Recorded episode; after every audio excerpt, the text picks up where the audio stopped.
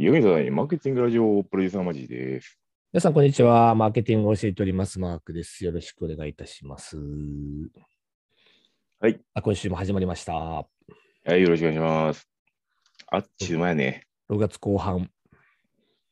なんかもう、飲みすぎた。どうした？あー今週ね、あの、山梨に行ってきたんですよ。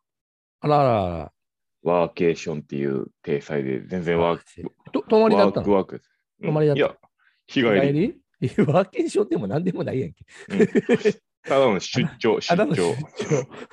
張そうでしたか。山梨、はい。いいですよね、山梨ね。なんかいろいろと食べ物もあるし、温泉とかもありますからね。全部何もしてない。あの、普通に人に会って終わった。うん、だからワーケーションじゃなくて出張やからな。間違えたな。いや、でもね、もう拠点作りたいなっていうふうになったから、もう拠点作ろうかね。山梨にね。ねうん今日ちょっとあの、はい、あの教えてーちょっととトークネタなしにして、あとあ、ニュース。に早速、もうやりましょう、やりましょう、ニュースね。お願いいたします。ということで、今日のニュースは、えーこちらでございます、えーと。D2C ブランドのサスティナブルな成長戦略という、急にマーケの話やんけっていうね。おーなんかなかなかね。業界でもあの注目度が高いアンカージャパンさんとね、あの代表の方、あの来ていただきまして、来ていただきましてって違うんだけどね、これね。あのそのなんか対談コンテンツがあるんですけど、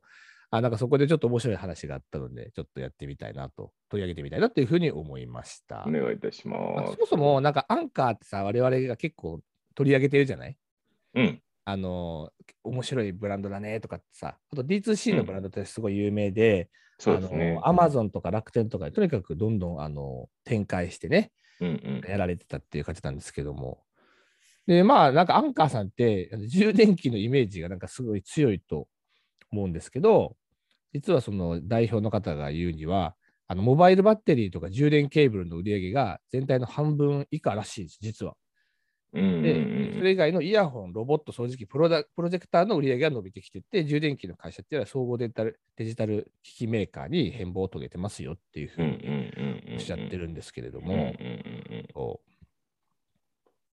どうですか、アンカアンカー、いや、アンカーだからその、戦略としてはもう本当にシンプルじゃないかなと。思って、モバイルバッテリーとか、ー。うん。なんかこうい、まあ、いわゆるコモディティ商品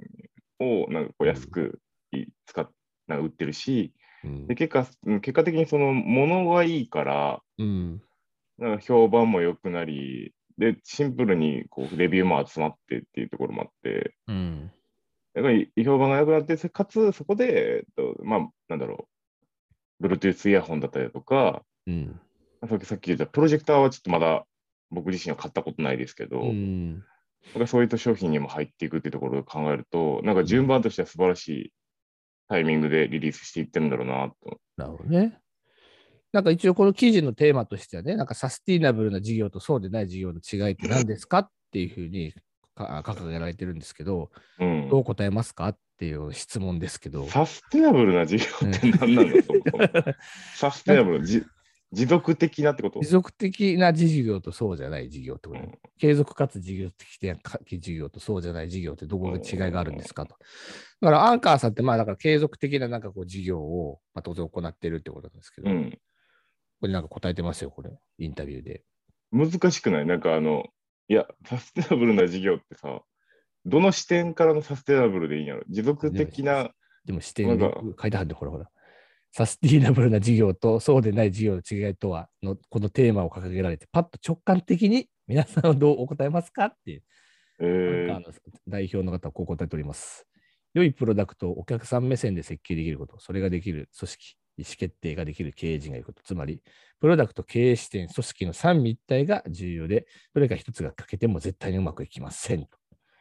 おっしゃってますが、このサスティナブル、持続可能性のつ高い事業をするためには、いいプロダクトとお客さんの視点と、それを実現できる組織なんだというふうに言っておりますが、これについてはどうでしょ持続可能性の組織というか、ただ持続する組織ですよね。う、まあ、というか会社だね。まあ、会社だなとサステナブル。まあでも確かに、サステナブルって、そういうサステナブルじゃなくても別にちゃんと会社経営とはっていうのと同じだと思うんですけど、うん。マークさんほら会社経営してるわけやからさ、うん。そのと点、このあたりって、うん共感するところあるんじゃないの？いや、これありますね。なんか、もちろんこのインタビューの回答としてさ、長く売れるものをしっかりと作り続けていく。リーダーがそのような会社のカルチャーを作っていくことも必要ですねっていうふうにこう回答されてるんですけど、うんまあまあ別になんか、サスティナブルな事業とかっていう 言い方じゃなくて、事業体って考えたときにでもやっぱ2個あるとは思ってて、一つはなんか単発でさっとこう、おかなんていうのかな、案件稼ごうとするような事業って俺あると思ってるんですよね。ああ、あるね。例えばなんか、えーまあここの記事にもちょっと取り上げられてたけど、タピオカの事業とかってさ、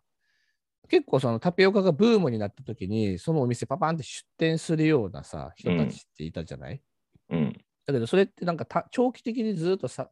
なんかタピオカ売ろうとしてたわけじゃなくて、なんかこう、1畳ぐらいのさ、場所とかを本当になんかワゴンとかも含めて借りてさ、うん。タピオカスタンドみたいなものを作って、その場瞬間ガーッと売って売り上げて、で、ブームが去ったらさっと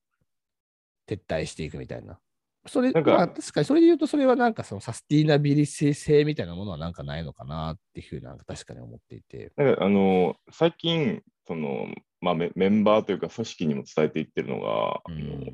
B2C、B2B っていうじゃないですか。うん。これちょっと変えないみたいなことを言って、もうこあのれこれって結構定義一方通行、一方通行なんで、はいはいはい。B4B、B4C みたいなお